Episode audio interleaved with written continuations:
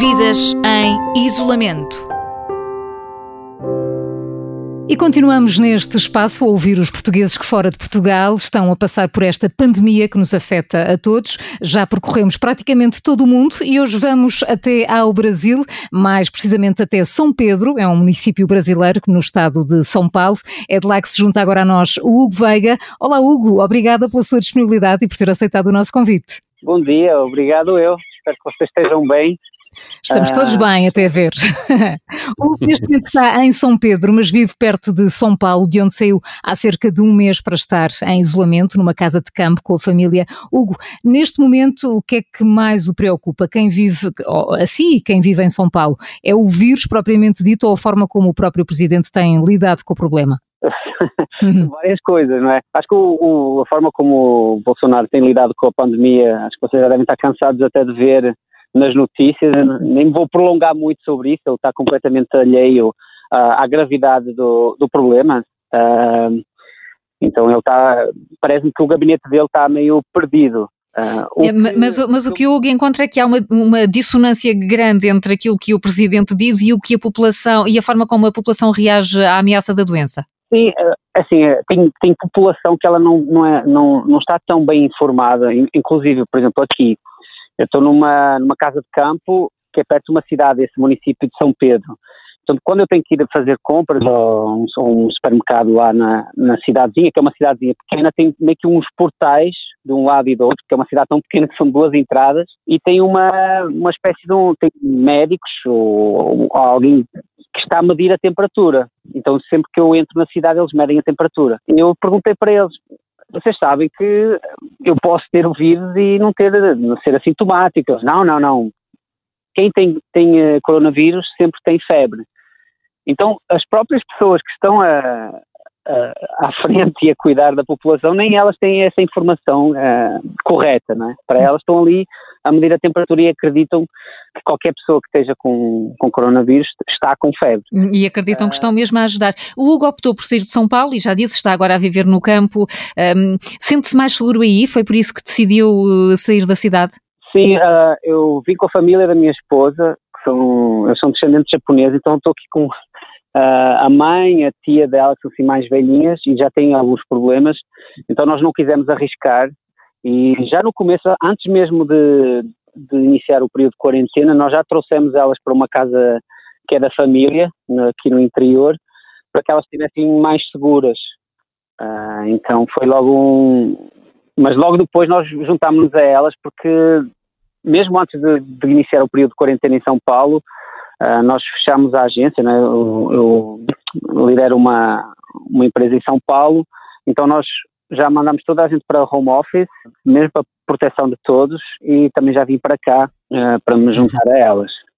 O Hugo falava nessas eh, dificuldades em, em, perceber como é que, como é que funciona uh, o crescimento deste surto e, e, como é que ele se espalha.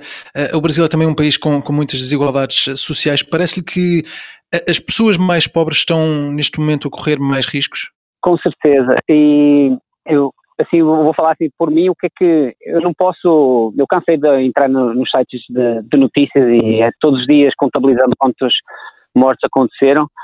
Uh, eu acho que o que eu posso fazer é cuidar um pouco do meu pequeno mundo, então eu tenho, continuo, por exemplo, tenho, tinha uma diarista, eu tô, continuo a pagar o, o, o salário dela, é? o, o dinheiro que eu pagava para ela, e que ela fala assim, se não fosse você, tipo, eu, eu, não sabia como é que ia aguentar, porque muitas pessoas uh, não, não deixaram de pagar a, a, prestadores de serviços, não é?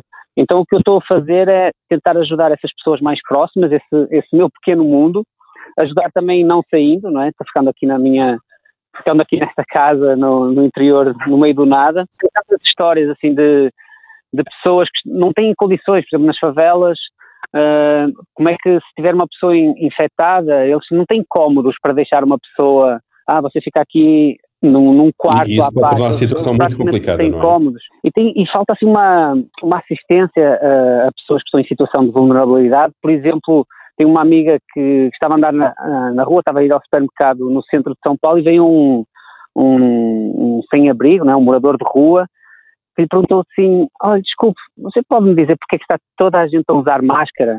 Ou seja, ele, ele uma pessoa completamente alheia ao, ao, ao, que está a acontecer, sem qualquer tipo de assistência. Então são essas pessoas que nós temos que dar mais atenção, porque, porque não têm eh, as mínimas condições. Uhum. O, Hugo trabalha, trabalha em publicidade. Uh, uh, como é que está esse setor aí no Brasil? O mercado retraiu-se, caiu muito? Muito. Uh, o, a publicidade, assim, a comunicação das empresas em, em momentos de crise é quase que o, o marketing é dos primeiros uh, bolsos a serem cortados, não é? pelo menos a pausados.